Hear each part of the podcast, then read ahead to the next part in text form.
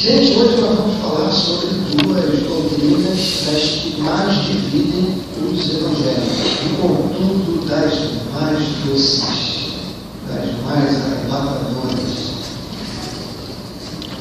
São doutrinas sobre as quais nós deveríamos discutir menos e meditar mais. Eu gostaria de falar hoje, portanto, muito texto, na verdade, eu sou forçado, em razão da sequência da exposição que eu quero falar hoje sobre predestinação e do batismo do Espírito Santo. Eu vou pedir que vocês tanto abram a Bíblia no texto de hoje, que é Efésios, capítulo 1.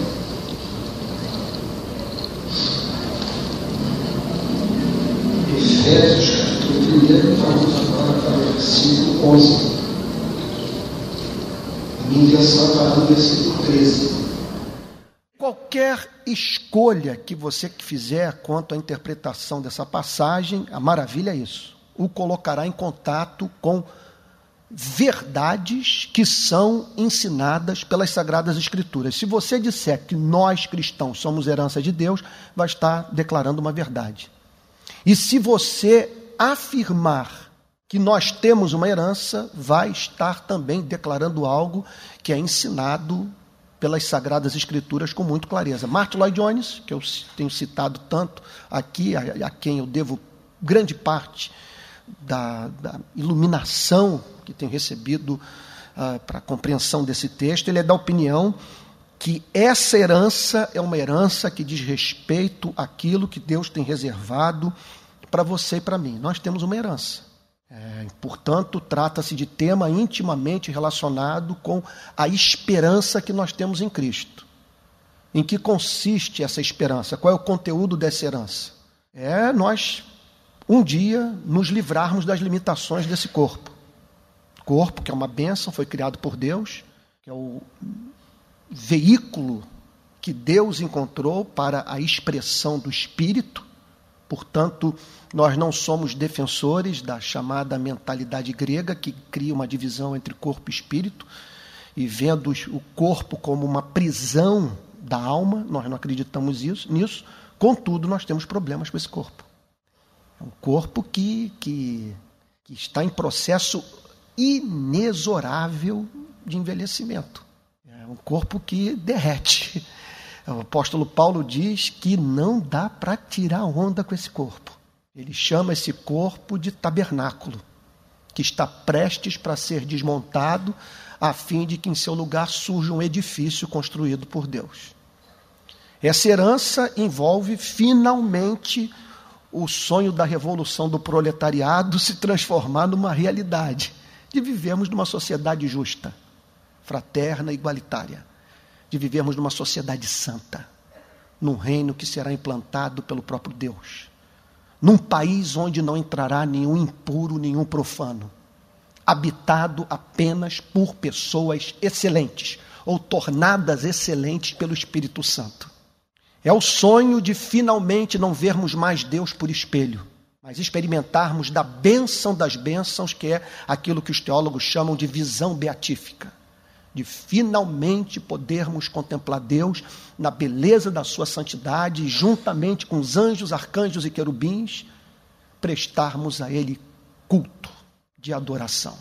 Então, esses são alguns dos elementos dessa herança. E o apóstolo Paulo dá destaque a essa bênção dentro desse contexto de seleção das incontáveis manifestações do amor de Deus pela vida da igreja.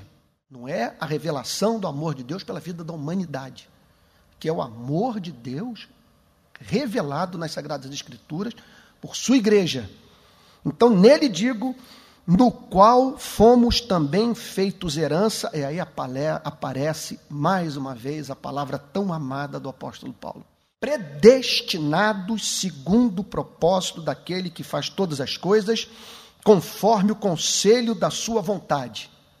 Vamos tentar analisar esse texto de trás para frente. Ele faz todas as coisas de acordo com o conselho da sua vontade. O que significa que o nosso Deus é um Deus que pensa, é um Deus que age de acordo com a sua natureza santa. Vontade de Deus é sempre uma vontade sábia, santa, justa. E segundo os seus propósitos santos, sábios, justos, ele decreta aquilo que haverá de acontecer na história. A porta que eu fecho, ninguém abre. A porta que eu abro, ninguém fecha. Agindo Deus, quem impedirá? No céu está o nosso Deus e tudo faz como lhe agrada. Impressionante a quantidade de passagens bíblicas que falam sobre o governo soberano de Deus. Definitivamente a Bíblia não nos apresenta um conceito de Deus tal como tem sido defendido por alguns teólogos, como por exemplo uh, os teólogos do chamado teísmo aberto, de um Deus que está juntamente com você, comigo, aprendendo. Um Deus que olha para a história com expectativa. Um Deus de quem nós devemos sentir compaixão, porque tal como você e eu não pode antever, não pode se antecipar a tsunamis, a terremotos ou a deserção espiritual de alguém. O que esse texto está dizendo é que ele faz todas as coisas conforme o conselho da sua vontade. E dentro do conselho da vontade de Deus, daquilo que ele decretou fazer, encontra-se a formação desse povo que o pai entregou para o filho para que o filho pudesse salvá-lo. Desse povo, me permito aqui a heresia, transformado em filha, a fim de que o pai pudesse ter um casal. Por favor, entenda o que eu estou lhes dizendo visando a participação dessa filha na festa de amor da Trindade. Então, o que Paulo está dizendo é que, meu Deus, algo tão santo, tão glorioso, tão excelso, com consequências eternas, jamais ocorreria a revelia da vontade soberana de Deus. Por isso o apóstolo Paulo usa essa palavra, predestinados. Ele faz tudo conforme o conselho da sua vontade e entre aquilo que ele faz, conforme o conselho da sua vontade, encontra-se a formação do seu povo, dessa sociedade santa, que não é a comunidade dos sortudos, é a comunidade dos amados, amados com amor eletivo. É isso que o apóstolo Paulo está dizendo. Então, notem que Martin Lloyd Jones foi um pouco grosseiro na exposição desse verso 11, que ele diz o seguinte: olha, há uma diferença muito grande entre o cristão e o filósofo. O filósofo ele espera entender para poder crer. Essas coisas não foram escritas para serem entendidas, foram escritas para serem recebidas. Isso é uma coisa que escapa à nossa compreensão. Nós estamos diante de um mistério. A filosofia não tem o que dizer sobre esse tema. Tudo que nós sabemos é que Deus separou um povo para si. Não fomos nós que criamos essa doutrina. Essa doutrina simplesmente nos ajudou a entender tudo aquilo que nós sentimos e que nós falamos quando estamos de joelhos. Alguém já disse que todo cristão de joelho é calvinista. Porque quando estamos de joelhos, atribuímos tudo ao Espírito Santo. Atribuímos a preservação da nossa vida biológica ao poder de Deus. Atribuímos a regeneração ao Espírito Santo. Não fomos nós que nos regeneramos, pois como poderíamos dar vida a nós mesmos estando nós mortos? Atribuímos a iluminação espiritual ao Espírito Santo. Atribuímos a fé e o arrependimento à obra do Espírito em nosso coração. E a nossa perseverança nesse caminho, a operação ininterrupta do Espírito Santo em nossas vidas. Então, é, é, é a predestinação que nos ajuda a entender os fatos do nosso passado. Por que, que aquele acidente não ceifou a nossa vida? Por que aquela enfermidade não interrompeu o curso da nossa existência, o que nos impediria de termos um encontro com o nosso Senhor e Salvador Jesus Cristo. Predestinados. O apóstolo Paulo não conseguia ver sua vida de outra forma. Por isso que quando ele dá o seu testemunho, ele diz: "Quando, porém, ao que me separou antes de eu nascer", é o que ele diz na carta aos Gálatas, "aprouve revelar seu filho em mim". O apóstolo Pedro tinha a mesma compreensão, pois foi o próprio Senhor Jesus que disse para ele: Bem-aventurado és, Simão Barjonas, porque não foi carne nem sangue quem tu revelou essas coisas, mas o meu Pai que está nos céus. E eu fico muito feliz, numa segunda-feira à noite como essa, de encontrar tanta gente na igreja e movida pela fome pela palavra de Deus, gente que entrou aqui desejosa de ter uma experiência com Deus, gente que está aqui ansiosa por um contato com Deus através da ministração da Sua palavra, eu fico muito feliz de poder dizer para você e dizer para mim: o amor que Deus tem por nós é antigo, antes da fundação do mundo.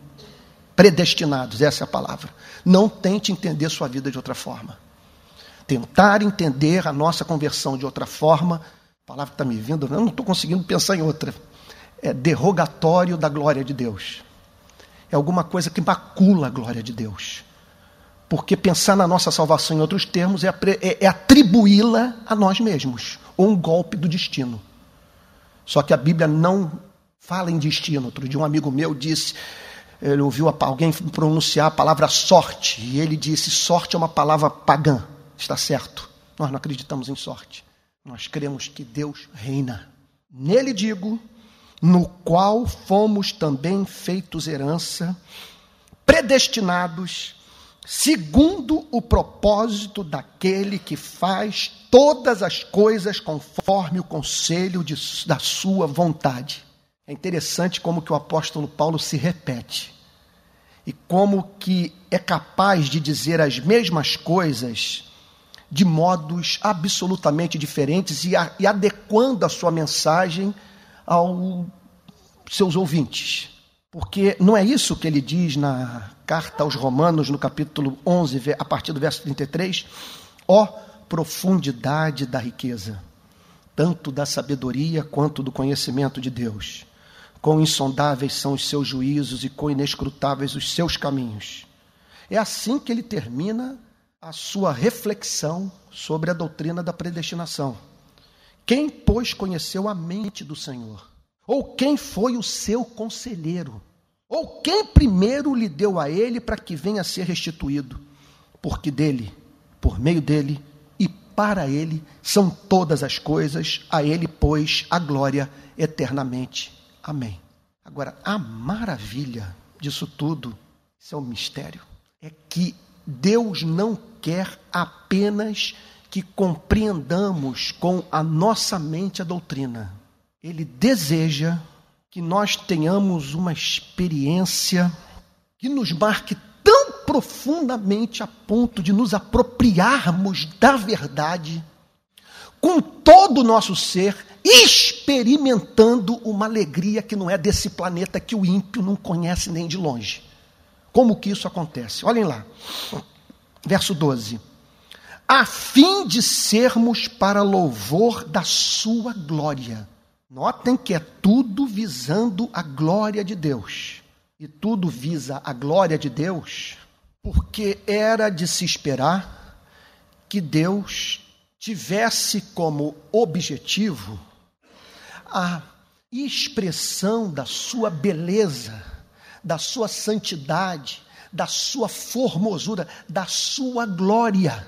Era de se esperar que Deus, através dos meios mais santos, visasse alcançar os objetivos mais sublimes. E não há no universo nada mais glorioso do que o nosso Deus, e por isso tudo foi feito para a glória do seu nome. O texto diz então, a fim de sermos para louvor da sua glória, a fim de que vivamos para por toda eternidade, a partir da leitura da história de salvação de cada cristão, encontrarmos motivo para adorá-lo como Deus gracioso, como Deus que é capaz de amar aqueles que não são dignos do seu amor. O que o texto está dizendo é que por toda eternidade nós vamos nos ocupar, entre outras coisas, com a salvação de cada um de nós. E cada história revelando um aspecto do amor gracioso de Deus.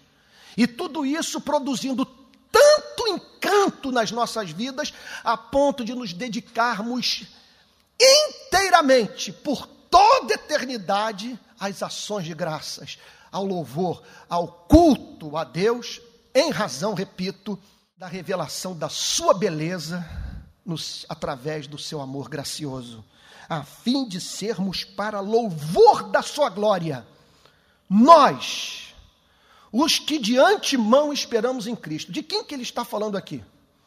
porque ele está se dirigindo aos Efésios. Ele chama os Efésios de vós. E está falando de, de, sobre um outro grupo ao qual ele se inclui. Ele chama de nós. Nós, os que de antemão esperamos em Cristo. Pergunto: quem de antemão esperava Cristo? Os judeus. Os teólogos costumam dizer que a fé professada por Israel era uma fé escatológica, porque o povo hebreu aguardava certas manifestações do amor, do poder, da justiça, da santidade de Deus no fim dos tempos. E fazia parte dessa fé escatológica que envolvia o derramamento do Espírito Santo, a criação de novos céus e de nova terra, a vinda do Messias. O Messias era central nessa fé prospectiva do povo de Israel, que olhava para frente, para o Messias que viria para livrar o seu povo de uma terrível escravidão. Então o apóstolo Paulo aqui está falando, em primeiro lugar, deles, do povo hebreu, nós os que de antemão esperamos em Cristo, em quem também vós, agora está falando sobre os efésios. Como que os efésios vieram a participar da fé? Como que os efésios, como que aqueles pagãos, aqueles gentios, vieram a crer de modo idêntico ao povo de Israel, se apropriando assim pela fé das bênçãos da salvação. Como que esse milagre aconteceu?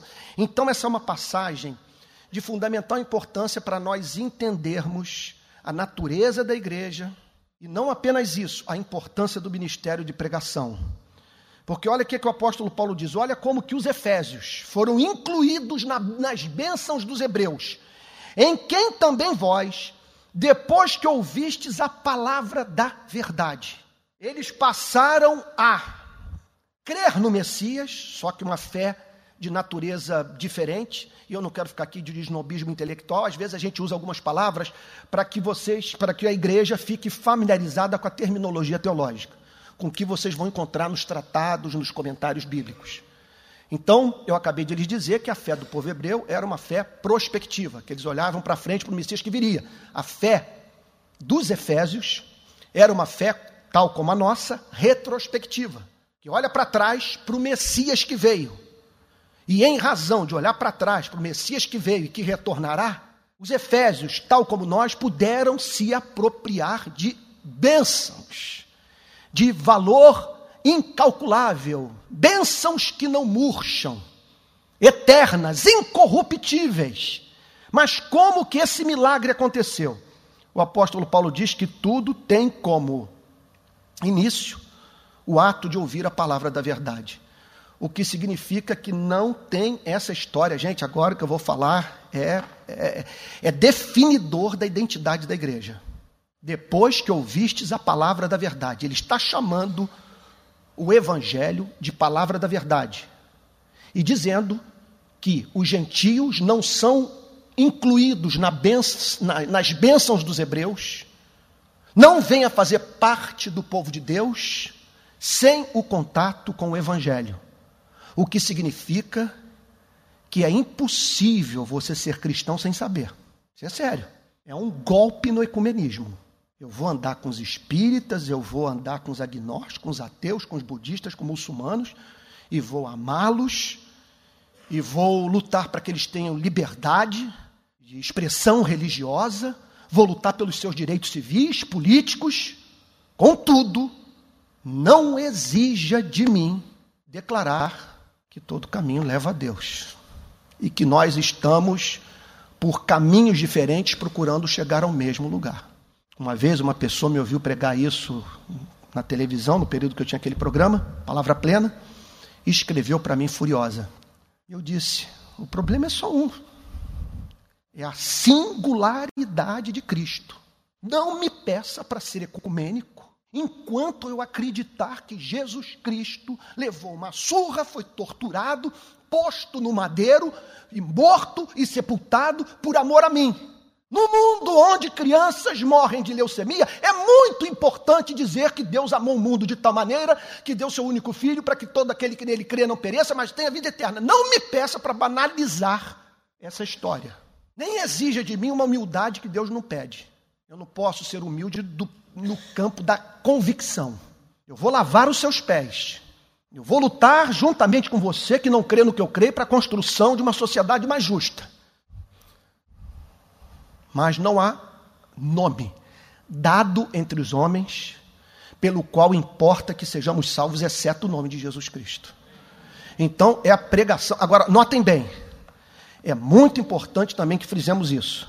Quem me chamou muito a atenção na semana passada, ou retrasada para esse fato, foi o pregador americano Tim Keller. E pude ver que ele extraiu parte do que falou de Martin Lloyd Jones, porque Martin Lloyd Jones enfatiza o mesmo ponto. Quando o apóstolo Paulo fala sobre ouvistes a palavra da verdade, ele não está falando sobre toda e qualquer verdade. Você dizer que houve uma revolução francesa, fazer uma afirmação verdadeira. Então, você dizer, por exemplo, que o Botafogo é o time que mais cedeu jogador para a seleção brasileira, é você fazer uma, sabe, uma declaração verdadeira, é empiricamente é, provável. Em 62, por exemplo, olha que coisa, era Newton Santos na defesa. O Evangelho não me libertou disso. Newton estava então bem, né? Mas vamos, vamos para o calvinismo profundo. Então era Newton Santos na defesa, Didi no meio-campo, só distribuindo, e o ataque, Garrincha Amarildo e Zagallo. Não tinha Pelé, que Pelé saiu no primeiro jogo contundido. Botafogo, Garrincha levou o time nas costas. Eu quase falei ao, ao Botafogo toda hora, calma aí, aí também não é tão. Então, todos nós deveríamos ter um respeito por esse clube. Agora, notem bem, quando ele está falando aqui, ouvistes a palavra da verdade, não está falando nem mesmo de tudo aquilo que a Bíblia fala. Gente, o impressionante, e Tim Keller ressalta isso nesse livraço chamado Uma Igreja Centrada é que uma pessoa pode, durante anos a fio, pregar a Bíblia numa igreja sem pregar o Evangelho. Pregar a palavra de Deus não significa pregar o Evangelho. Pregar o Evangelho sempre significará você extrair da Bíblia, desse livro, cujos caminhos levam a Jesus Cristo, significa você extrair desse livro aquela história referente ao amor ardente de um Deus que deu seu único filho para que todo aquele que nele crê não pereça, mas tenha vida eterna. É você enfatizar o fato de que o homem é pecador, que os seres humanos precisam se arrepender. E eu não sei, gente, como que nós temos vergonha de falar sobre isso. Se hoje nós sabemos que as nossas guerras matam mais do que as tragédias naturais, que no último século, século passado, século XX, nós matamos 180 milhões de seres humanos. Guerras, guerrilhas, movimentos de libertação. O Evangelho é você. É como diz J.K. Chesterton: a doutrina do pecado original é a única doutrina da Bíblia que pode ser provada empiricamente. É um fato. Somos pecadores e o Evangelho anuncia o óbvio lulante que a nossa maior necessidade hoje é a necessidade de arrependimento. Nós precisamos nos arrepender porque nós estamos destruindo as matas, acabando com os rios e matando uns aos outros. E Deus para nós é um apêndice de nossas vidas, cujo nome nós só mencionamos quando o avião quase se espatifa e nossa família vai junto. Aí a gente sai intacto e diz: Foi Deus. Então, o que o apóstolo Paulo está dizendo é que os efésios foram levados a participar das bênçãos da salvação e se unirem ao povo de Israel a fim de gozarem desse status de povo de Deus, em razão do fato de missionários cristãos terem ido para Éfeso não para pregar a Bíblia, mas para pregar o Evangelho. No Evangelho, eles se converteram por causa da pregação da verdade. Verdade aqui, repito, nunca é demais enfatizar, é algo bastante específico, tem a ver com a vida do Cordeiro de Deus que tira o pecado do mundo e a resposta que nós temos que dar para esse fato histórico. Em quem também vós, depois que ouvistes a palavra da verdade, o evangelho da vossa salvação. Então, a mensagem que nós pregamos, ela ora é chamada de palavra da verdade, porque corresponde à realidade dos fatos, explica o que existe, procede do trono de Deus. Por isso que é chamado de palavra da verdade, a palavra que não decepciona, não engana, não remete o homem para uma vida que não pode viver. É palavra da verdade.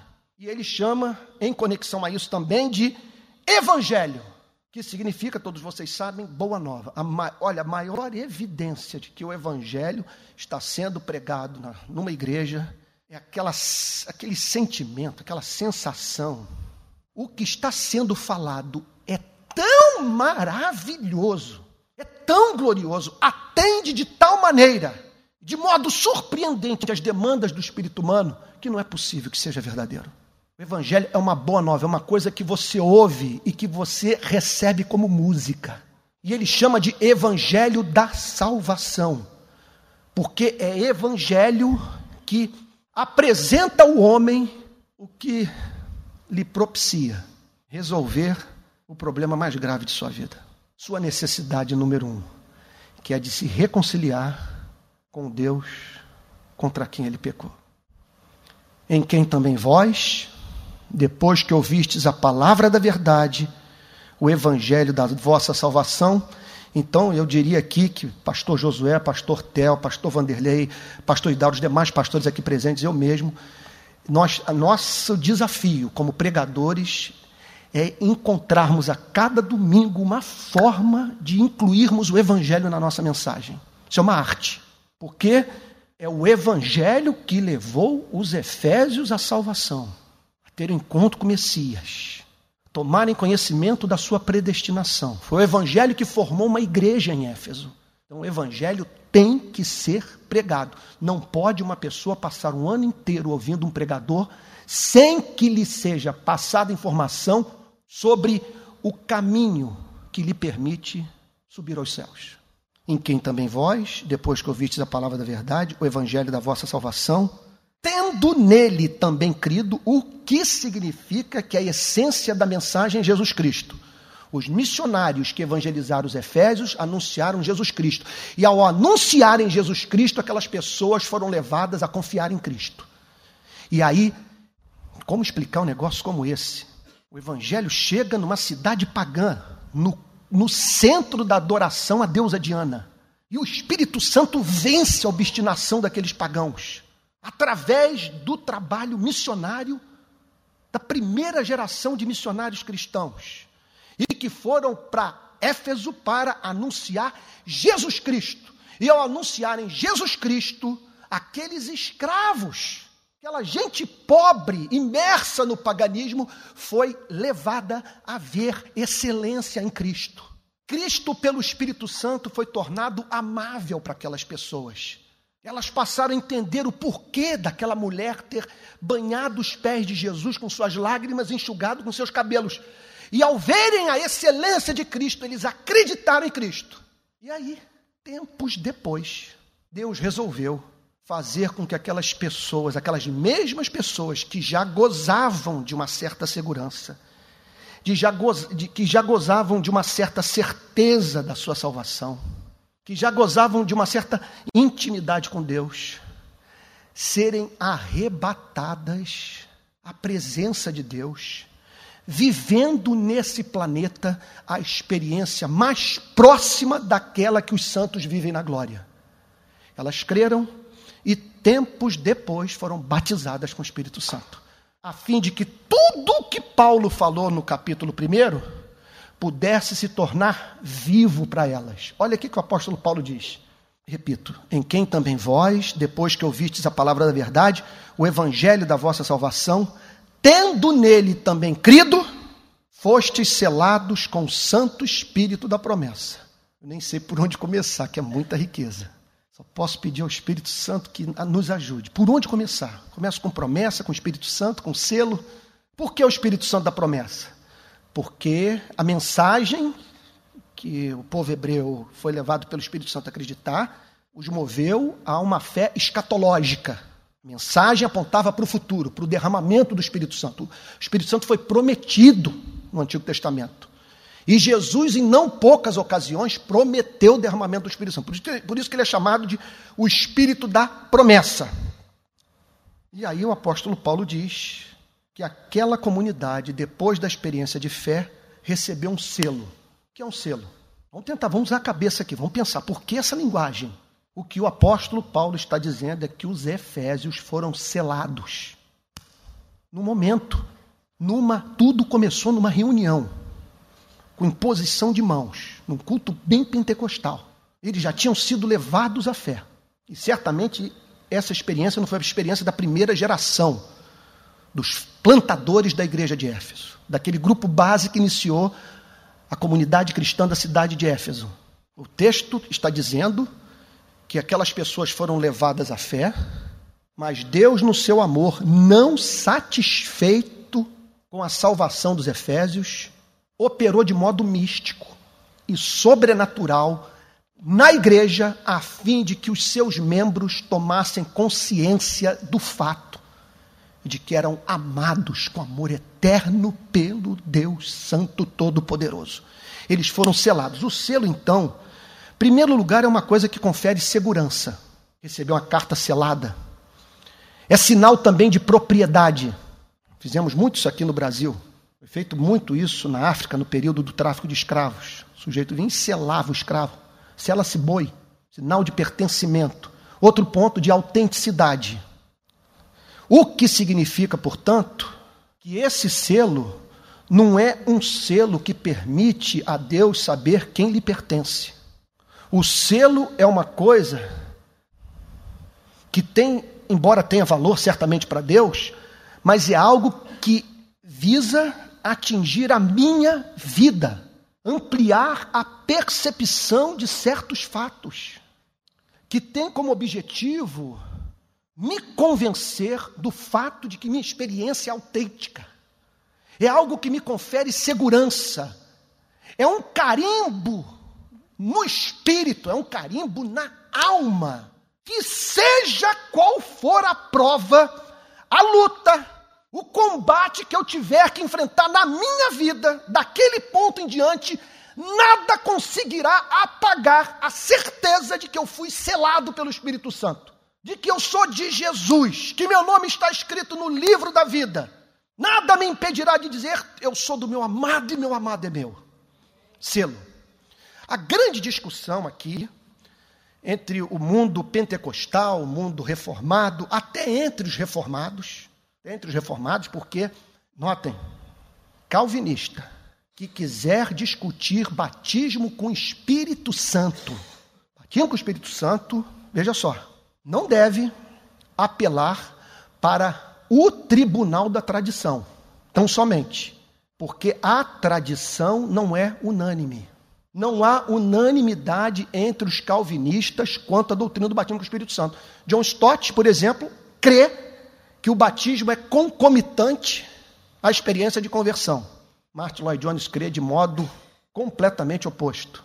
Só que com Martin Lloyd Jones nós vamos encontrar Richard Sibbes, Thomas Goodwin, John Owen, George Whitfield, John Wesley, e John Flavel e tantos outros que nós poderíamos mencionar. O que, que essa gente acreditava? Isso é muito importante. Número um, número um, nós não recebemos tudo de uma só vez quando nos convertemos. Essa é a primeira coisa que eles diziam. Segundo lugar, isso aí para mim é difícil de ser refutado. Não há um caso sequer no Novo Testamento de batismo com o Espírito Santo. Deixa eu tentar formular a frase. Em que o batizado não pudesse dizer quando, onde e como.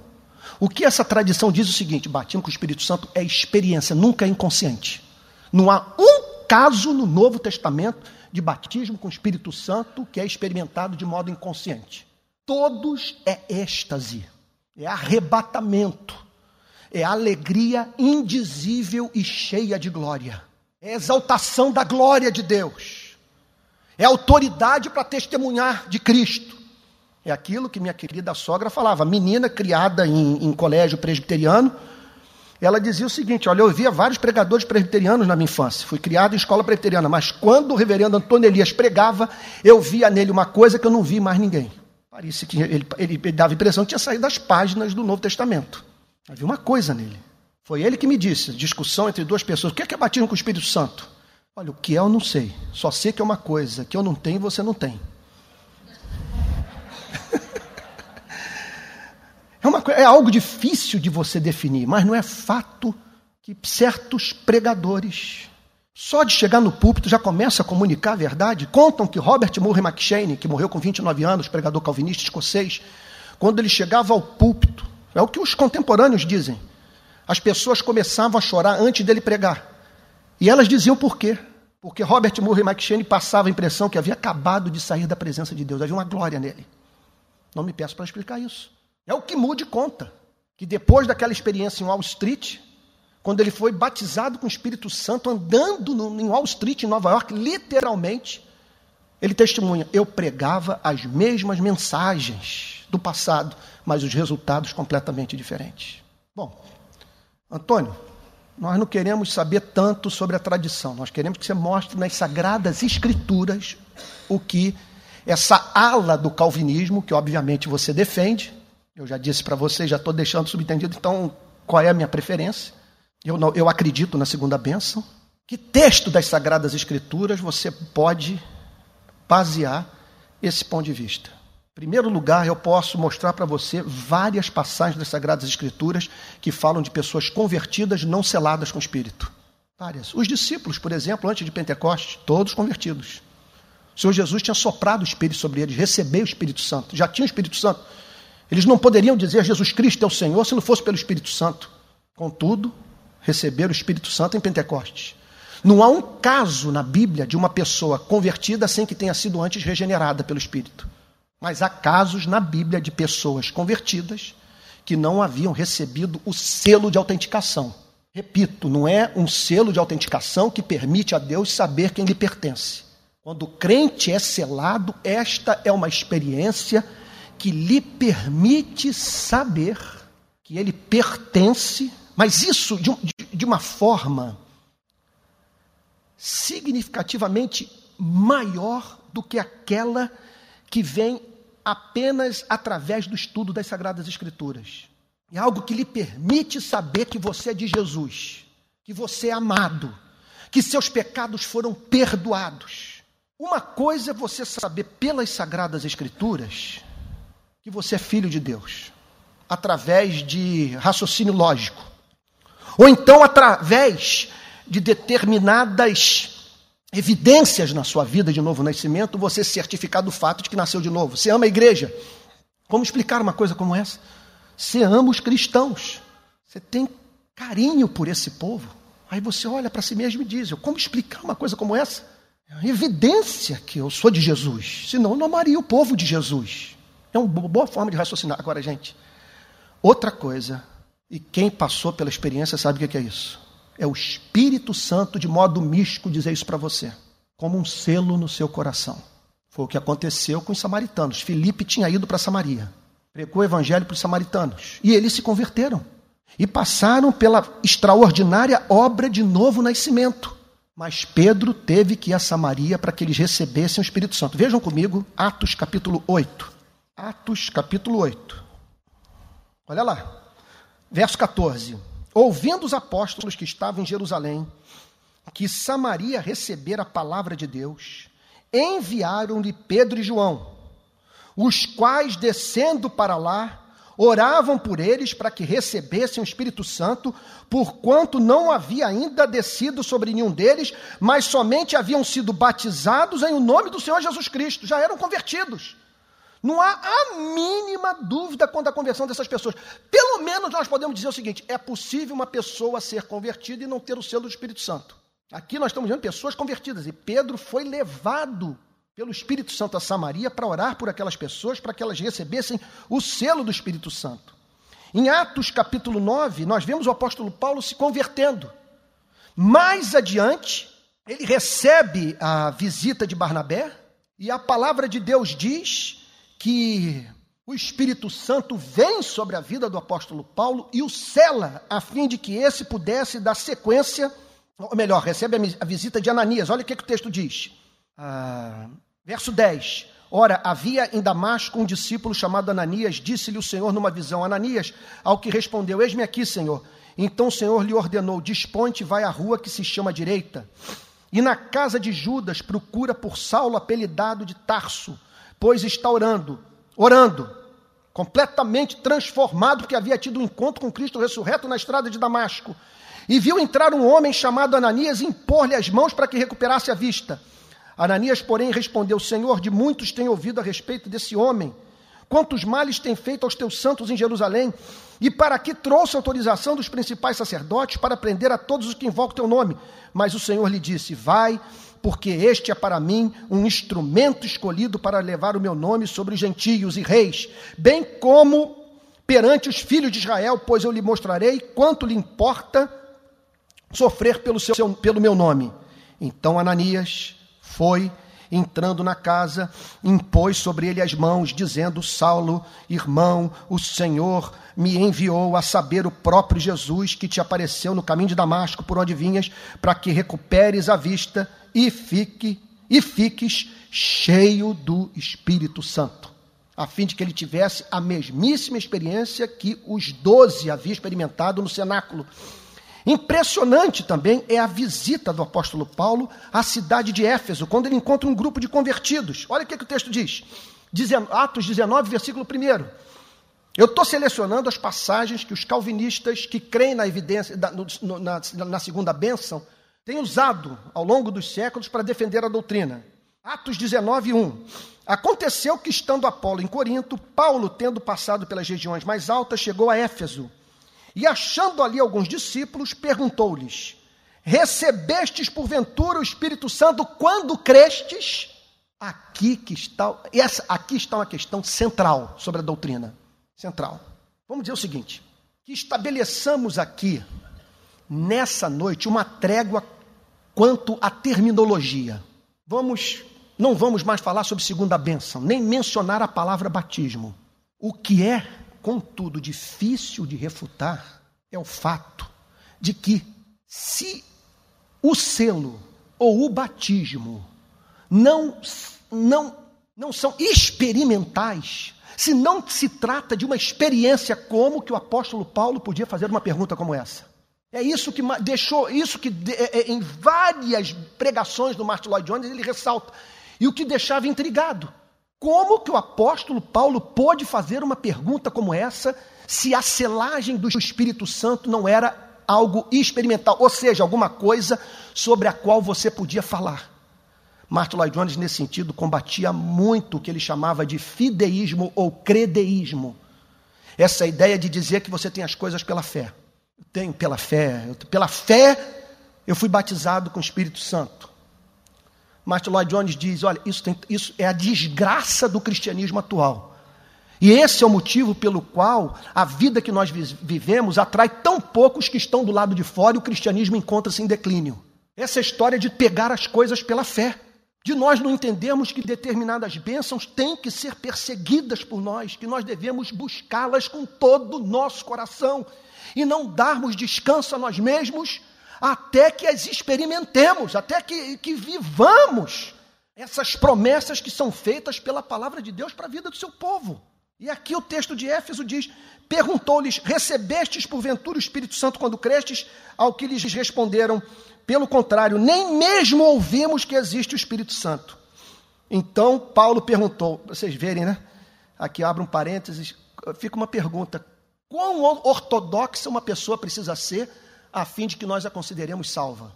Aqui nós estamos com uma pessoa com alguns problemas de ortodoxia, né, alguns problemas de compreensão teológica, contudo, amadas por Deus, salvas. Então Paulo perguntou: Em que, pois, fostes batizados? Responderam: No batismo de João. Disse-lhes Paulo: João realizou o batismo de arrependimento, dizendo ao povo que crescem naquele que vinha depois dele, a saber, em Jesus. Eles, tendo ouvido isto, foram batizados em o nome do Senhor Jesus. Tá bom, você pode até dizer o que eu não concordo e não tenho tempo para isso, que eles tinham sido batizados no batismo de João e que precisavam agora ser batizados no batismo de Jesus, a fim de experimentarem a salvação. Não acredito que seja isso que o texto esteja ensinando. Contudo, o ponto que eu quero ressaltar é o seguinte: o lado experimental da experiência, o espírito, e o fato de que o selo vem depois da fé em Jesus Cristo. Não é concomitante. Não é necessariamente concomitante. Não é não é algo que é concomitante à conversão em todos os casos. Pode ser que nem, pode, pode ser que não. Olha lá, o que, é que ele diz? Eles, tendo ouvido isto, foram batizados em o nome do Senhor Jesus. E, olha só, foram batizados em nome do Senhor. Então, vamos dizer, aqui já estavam convertidos. Olha o que, que o apóstolo Paulo diz, o que, que a Bíblia diz, perdão. Lucas.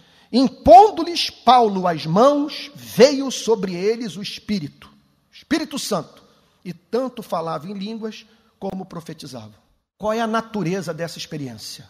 Não há a mínima dúvida que o fato dessa experiência ser chamado de selo, selo que dá segurança para o que foi selado, selo que autentica, selo que revela pertencimento, de quem você é propriedade, a quem você pertence. É chamado de selo, porque sempre que o Espírito Santo vem sobre a vida de um ser humano na forma de selo, selo, no Antigo Testamento, ele operava regenerando como no Novo Testamento, implantando fé, levando as pessoas ao arrependimento, dando entendimento espiritual. O Espírito Santo é revelado nas sagradas escrituras inteiras, mas o Espírito Santo atuando como o que aplica o selo só no Novo Testamento, só depois de Pentecostes. Você não encontra do, de Pentecostes para trás pessoas tendo esse nível de compreensão do amor de Deus.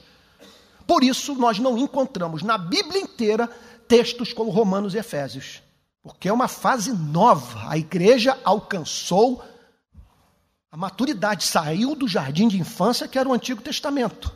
E agora, cristãos estão passando por essa experiência do Espírito Santo vir sobre eles e os selar. O que acontece quando uma pessoa é selada? Há duas passagens doutrinárias e uma narrativa que nos ajudam a entender o que acontece quando uma pessoa é selada. E é coisa de você ler.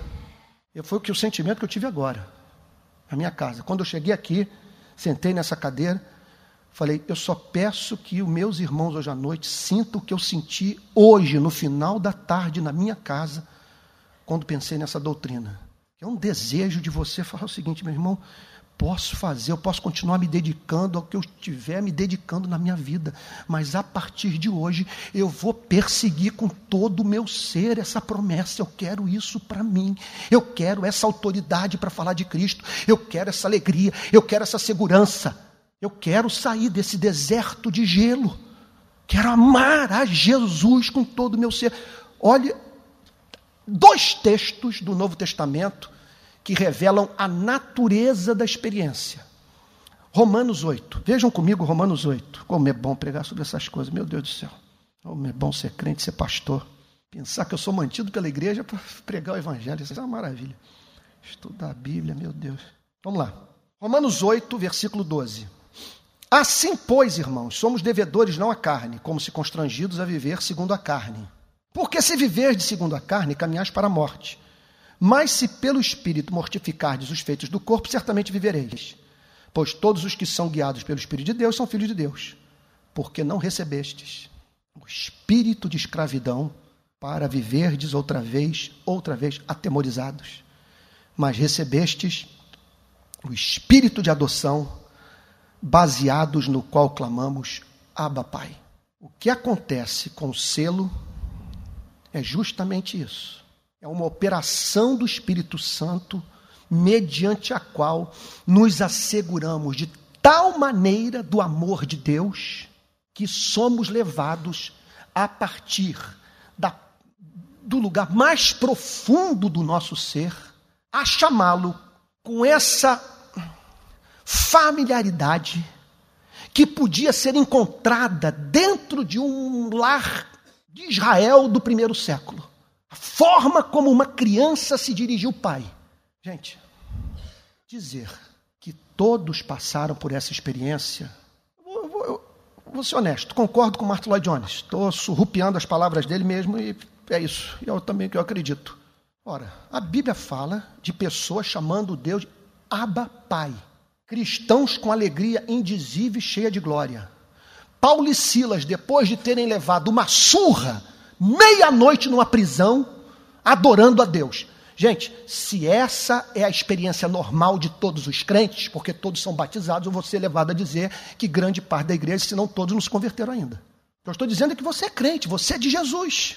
Mas você não sabe o que é do íntimo, chamar Deus de Pai. E por quê? Não é porque você não seja filho de Deus, você é amado. Contudo, não sabe o quão amado é, porque o Espírito Santo ainda não disse isso para você na intensidade em que essa verdade é comunicada, quando um crente é selado pelo Espírito. Tendo nele também crido, fostes selados com o Espírito da promessa. Agora vamos para Gálatas 4. Gálatas 4. Olha aí, coisa linda. Verso 1. Digo, pois, que durante o tempo em que o herdeiro é menor, em nada difere de escravo, posto que ele é o Senhor de tudo. Isso é o Antigo Testamento. Aí está aí Abraão, Salomão, Davi, usando o linguajar, linguajar da rua, toda essa galera está aí. Mas está sob tutores e curadores. Tutores e curadores. É o Antigo Testamento. Até o tempo predeterminado pelo Pai. Assim também nós, quando éramos menores, estávamos servilmente sujeitos aos rudimentos deste mundo. Essa bobagem de tentar comprar o amor de Deus com prática de idiotice. Pagar penitência, fazer peregrinação, essas tolices. Quer dizer, você chamar de boa obra o que você inventou, não o que a palavra de Deus prescreve. Olha a bomba atômica. Vindo, porém, a plenitude do tempo, Deus enviou o seu filho, nascido de mulher, nascido sob a lei, para resgatar os que estavam sob a lei, a fim de que recebêssemos a adoção de filhos. Então, até aqui nós estamos falando de status. Essa pessoa tem o status de filha de Deus. Agora, olha o verso 6. E porque vós sois filhos, enviou Deus aos vossos corações o espírito de seu filho que clama Abba Pai. Então, a operação por excelência do Espírito Santo na selagem é dar ao crente a certeza da sua salvação, é eliminar todas as dúvidas, é gerar o que Pedro chama na sua primeira epístola, no capítulo verso 8, alegria, repito, indizível e cheia de glória. Agora, há uma passagem, uma narrativa que nos apresenta a radiografia do batismo com o Espírito Santo. Mateus, capítulo 4. Vamos lá para Mateus capítulo 4. Perdão, Mateus capítulo 3, verso 13. Por esse tempo dirigiu-se Jesus da Galiléia para o Jordão a fim de que João batizasse. Ele, porém, o dissuadia, dizendo: Eu é que preciso ser batizado por ti, e tu vens a mim. Mas Jesus lhe respondeu: Deixa por enquanto, porque assim nos convém cumprir toda a justiça. Então ele o admitiu. Batizado Jesus, é isso que nós devemos procurar. É isso que você deve querer para a sua vida. Saiu logo da água, e, e eis que se lhe abriram os céus, e viu o Espírito de Deus descendo como pomba vindo sobre ele. E eis uma voz dos céus que dizia: Este é o meu filho amado, em quem eu me comprazo.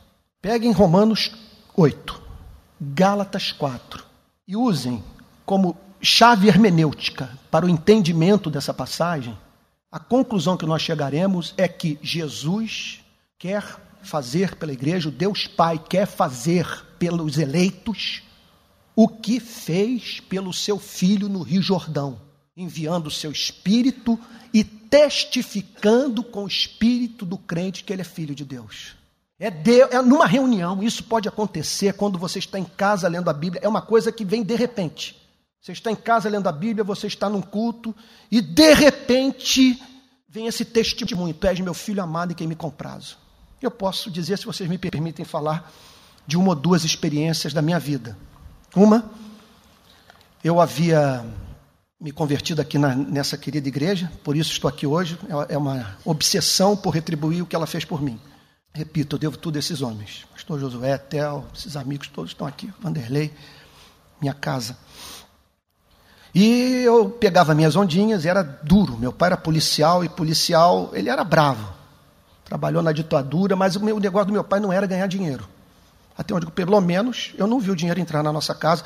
Estudei em escola pública a vida inteira, passei pelos piores colégios de Niterói, pelo menos na época. Eu estudei no Baltazar Bernardino, eu estudei no Guilherme Briggs, essa é a minha formação acadêmica, mas não sem antes passar pelo Joaquim Távora. E os dois colégios que eu fiz, o chamado científico, segundo grau, não existem mais. O Pio XI e o Figueiredo Costa sumiram. Não existem mais. Mas eu sei que eu fui lá, que existia e tudo. Então, eu vendi, eu vivia de contrabando. Nada sofisticado demais, era micharia, mas bancava a minha vida. Quando me converti, embora os pastores da igreja não tenham falado que aquilo era errado, ficou logo claro para mim que eu tinha que parar. Ah, tá Rebeca aqui, estudamos no Pio 11, na mesma sala, né, Rebeca? Nosso colégio não existe mais. Rebeca era minha companheira de turma. Então, a, a, vendia contrabando, aí, mas ninguém falou nada para mim. Eu falei o seguinte: mas cara, isso aqui não deve ser certo, não. Isso não é coisa de cristão. Aí parei com tudo, mas eu parei com muita dívida. E eu não esperei pagar as dívidas para parar. Eu falei, tem que parar, tem que parar agora. Aí cheguei para os caras que traziam as moambas para mim dos Estados Unidos, falei, ó, oh, não dá mais. Cara. E aí, naquela época, faminto por teologia, já desejoso de me preparar para o ministério sagrado, e a igreja Betânia é uma igreja que estimulava a gente a estudar, e eu falei, eu vou trabalhar. Mas sem formação nenhuma, sabe? não tinha qualificação profissional alguma, peguei o que me apareceu na época. Então saí das praias de Niterói, né, Taquatiara, Piratininga, Arpoador, Farm de Amoedo e Montenegro, em Ipanema. E no meu desespero de conhecer teologia, de honrar a Jesus, pagando minhas dívidas e dar o dízimo para Betânia, eu fui vender esses planos de assistência médica em São Gonçalo. Mas não estava nem aí, porque quem me pegasse no caminho. Ia lá, o cara está vendendo agora plano de assistência médica. Estava encantado por Jesus, focado no ministério, que sabia de outra coisa. E numa dessas minhas idas para São Gonçalo, o ônibus passou debaixo da ponte de Niterói, naquele caminho que você vai ali para Manilha.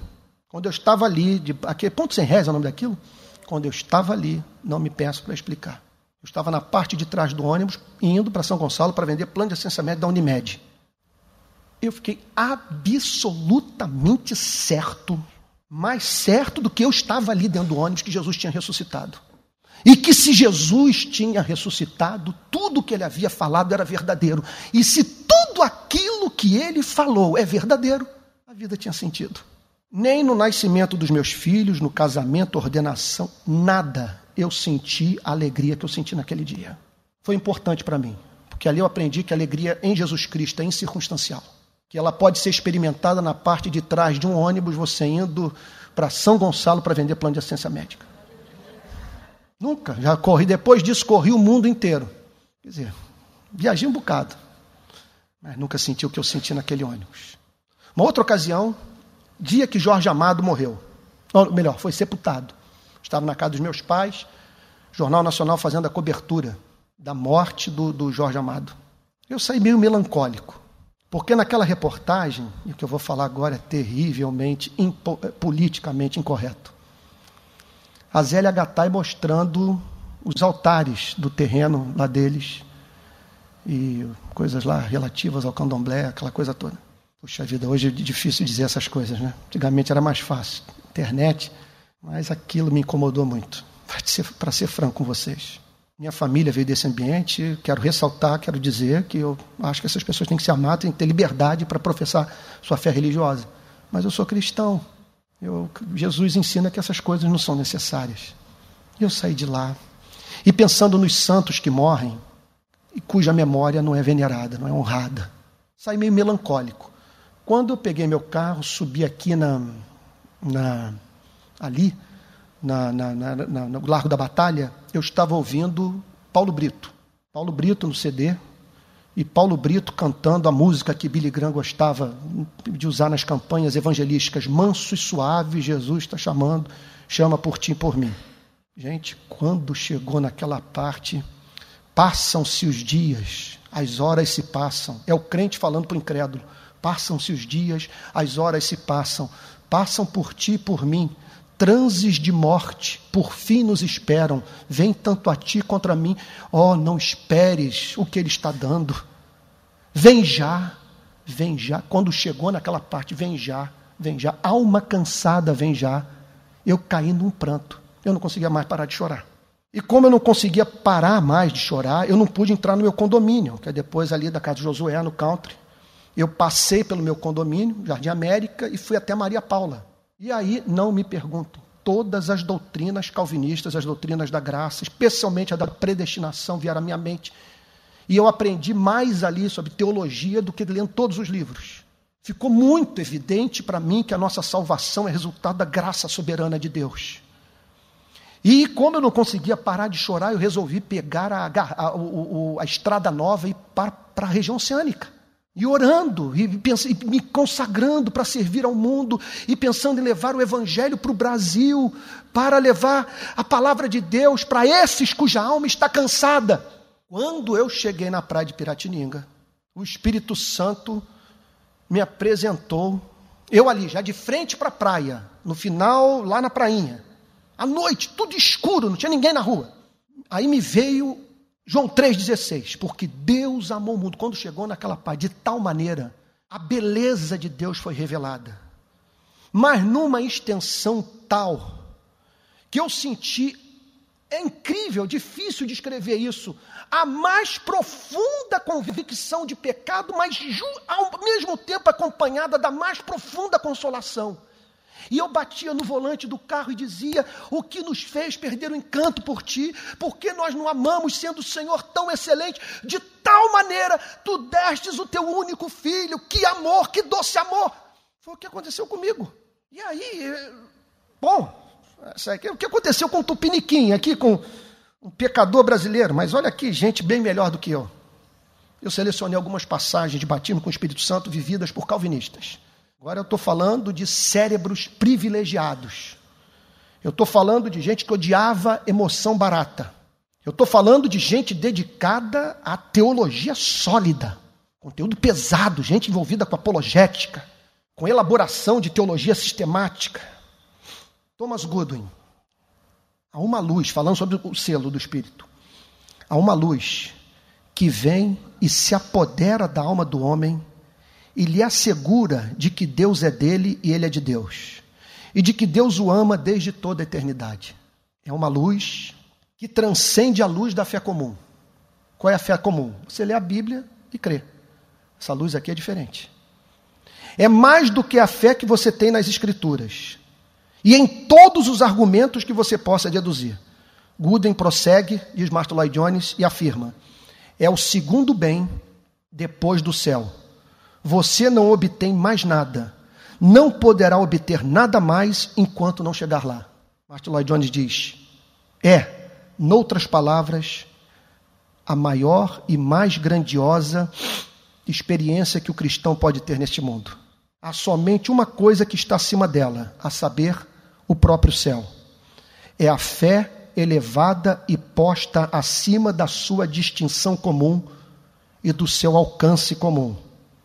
É o amor eletivo de Deus, colocando-se como algo. Ah, essa aqui tem que frisar.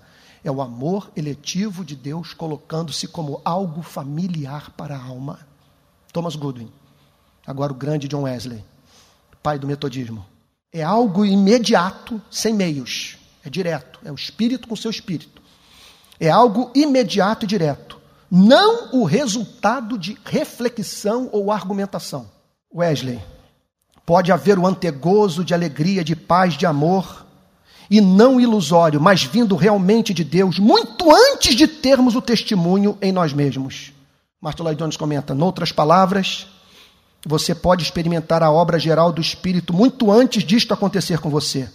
Antes do Espírito de Deus testemunhar com os nossos espíritos que temos redenção no sangue de Jesus. Diz Jones, segundo o ensino de Wesley, você pode ser um bom cristão é o que eu estou defendendo aqui. E pode ter experimentado as operações do Espírito Santo, de muitas maneiras, incluindo até o antigozo de alegria, paz e amor da parte do próprio Deus, muito antes de você ter este testemunho direto do Espírito, esta experiência irresistível.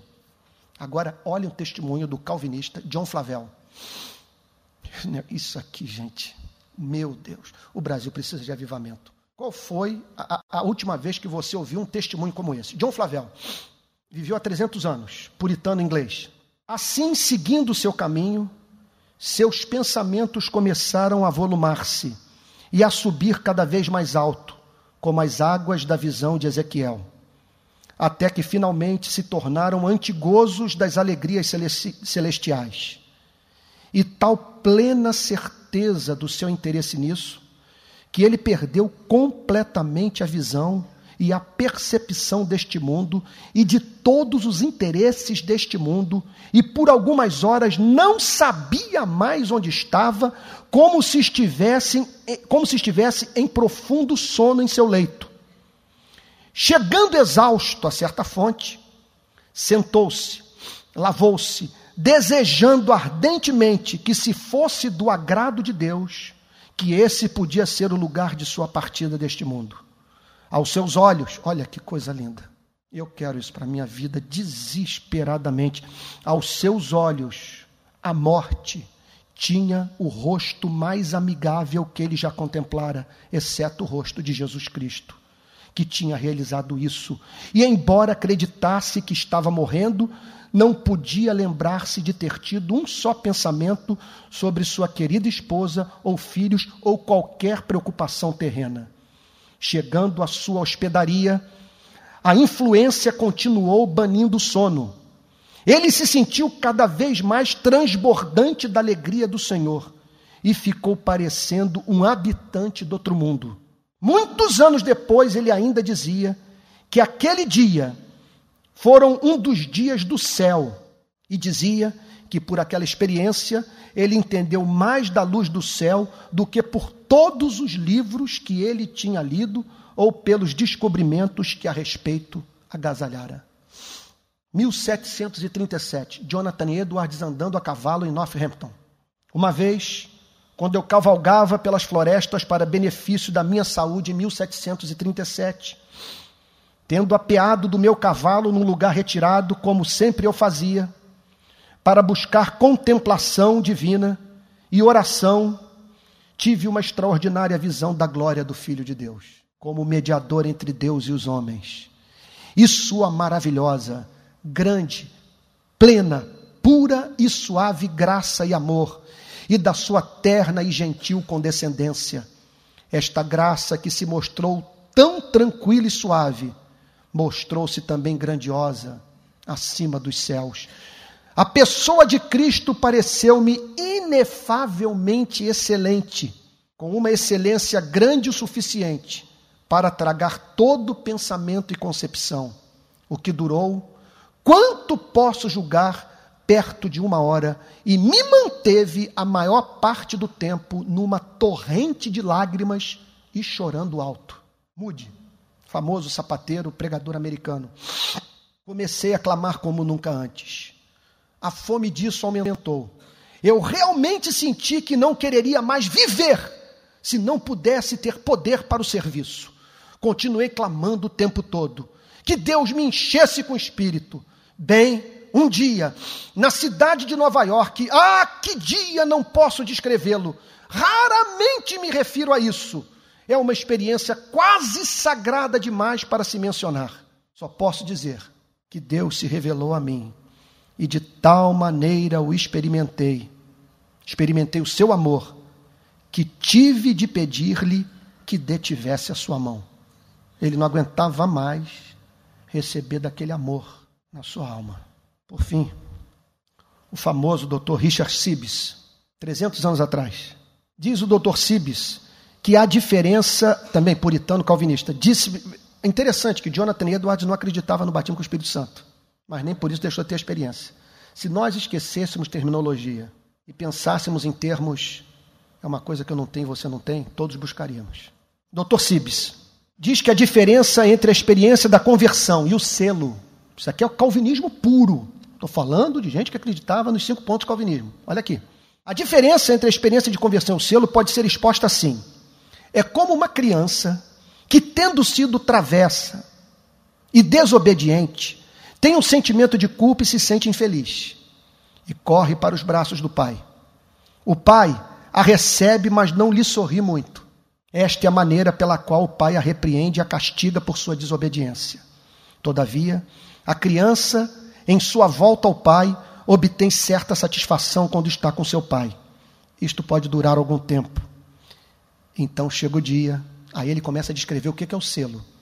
Então chega o dia em que os dois estão caminhando juntos por uma estrada e a criança se aproxima do pai e lhe toca.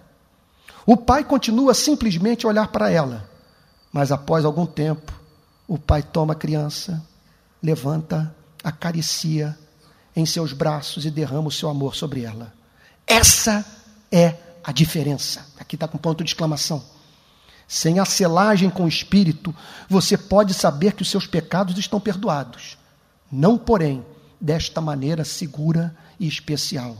Isso vai além da experiência inicial do perdão. É Deus, se podemos expressá-lo assim, acariciando-nos, despejando o seu amor sobre nós, engolfando-nos.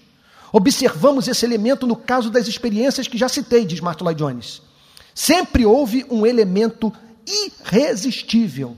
Mesmo um homem de físico poderoso como Moody sentiu seu corpo quase estourar sob a grandeza da experiência do amor de Deus e clamou a Deus para que parasse. Temia que a glória da experiência realmente o matasse. Essa é a diferença entre as duas experiências. Martin Lloyd Jones conclui a série de sermões sobre a selagem com o Espírito, dizendo sobre o que nós devemos fazer. Primeira coisa é você tomar percepção do fato que você não está vivendo isso. Que nós não conhecemos essa linguagem. É até estranho ouvir esse negócio de não me lembrei da minha esposa, dos meus filhos. A, a morte revelou a mim o seu rosto amável. Você conhece? Eu não conheço. Eu gostaria de. Tem que ser honesto. Outro ponto. É você saber que Deus quer que você viva como os crentes do Novo Testamento, que é promessa. Promessa. Se você pedir o Espírito Santo, ele vai dar o Espírito Santo. Porque não há filho que, se pedir ao Pai um pão, vai receber da parte daquele que mais o ama uma pedra. A outra coisa é orar e se pôr no caminho, por aquele caminho onde você sabe que Jesus vai passar. E evitar. Aí que a gente começa a falar de pecado sem medo de cair no moralismo. Por que evitar o pecado? Não é por motivo moralista. Evitar o pecado que eu não quero que nada embote o meu paladar para essa comida. Eu não quero que nada me impeça de apreciar esses relatos.